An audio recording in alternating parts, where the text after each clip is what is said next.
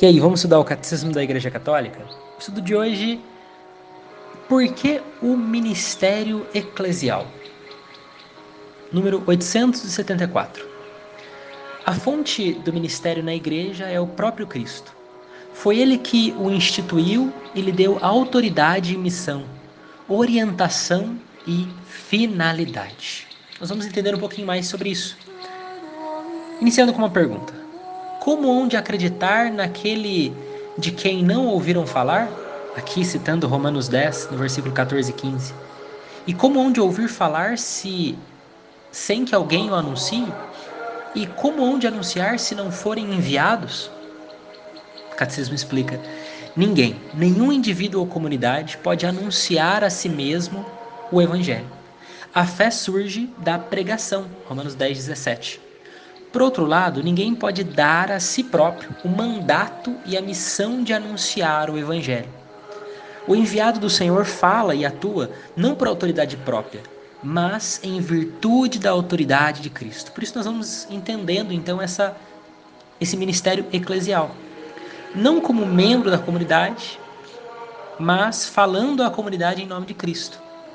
Ninguém pode conferir a si mesmo a graça. Ela deve ser-lhe dada e oferecida. Isso supõe ministros da graça, autorizados e habilitados em nome de Cristo. É dele que os bispos e presbíteros recebem a missão e a faculdade, ou seja, poder sagrado, de agir na pessoa de Cristo, cabeça, e os diáconos, a força de servir o povo de Deus na diaconia, no serviço da liturgia, da palavra da caridade, em comunhão com o bispo e seu presbítero. A esse ministério, do qual os enviados de Cristo fazem e dão, por graça de Deus, o que por si mesmos não podem fazer nem dar, a tradição da igreja chama de sacramento. Por isso, o ministério é eclesial, porque é algo que eles não podem dar, eles não podem fazer. O ministério da igreja é conferido por um sacramento próprio. Intrinsecamente ligado à natureza sacramental do ministério eclesial está o seu caráter de serviço. Vamos entender mais sobre isso. Com efeito, inteiramente dependentes de Cristo, que lhes dá missão e autoridade, os ministros são verdadeiramente servos de Cristo. Romanos 1 a imagem do mesmo Cristo que por nós livremente tomou a forma de servo. E uma vez que a palavra e a graça de que são ministros não são deles, mas de Cristo, que lhes confiou para os outros, eles tornar-se-ão livre, livremente servos de todos. Ou seja, nós vemos aqui a dimensão do, do serviço, esse caráter do serviço, da missão que é designada através do ministério eclesial. Do mesmo modo, pertence à natureza sacramental do ministério eclesial que ele tenha um caráter colegial. É o que vamos ver no próximo áudio. De fato, todo o princípio do seu ministério, o Senhor Jesus instituiu os doze, gérmenes do novo Israel e ao mesmo tempo origem da hierarquia sagrada.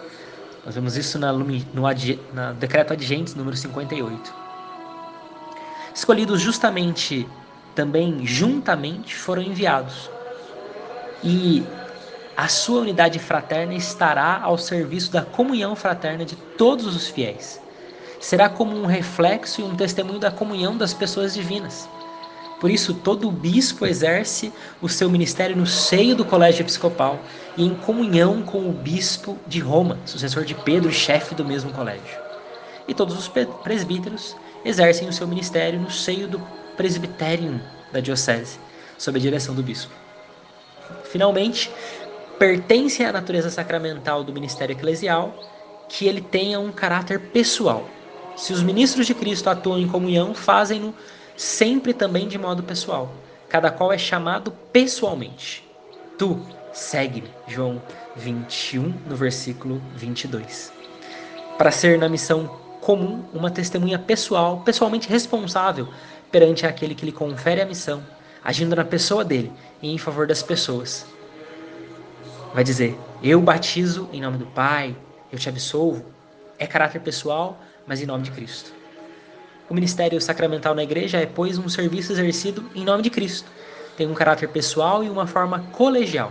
isso verifica-se nos vínculos que ligam o colégio episcopal e o seu chefe, o sucessor de Pedro, bem como na relação entre a responsabilidade pastoral do bispo pela sua igreja particular e a solicitude comum no colégio episcopal pela igreja universal.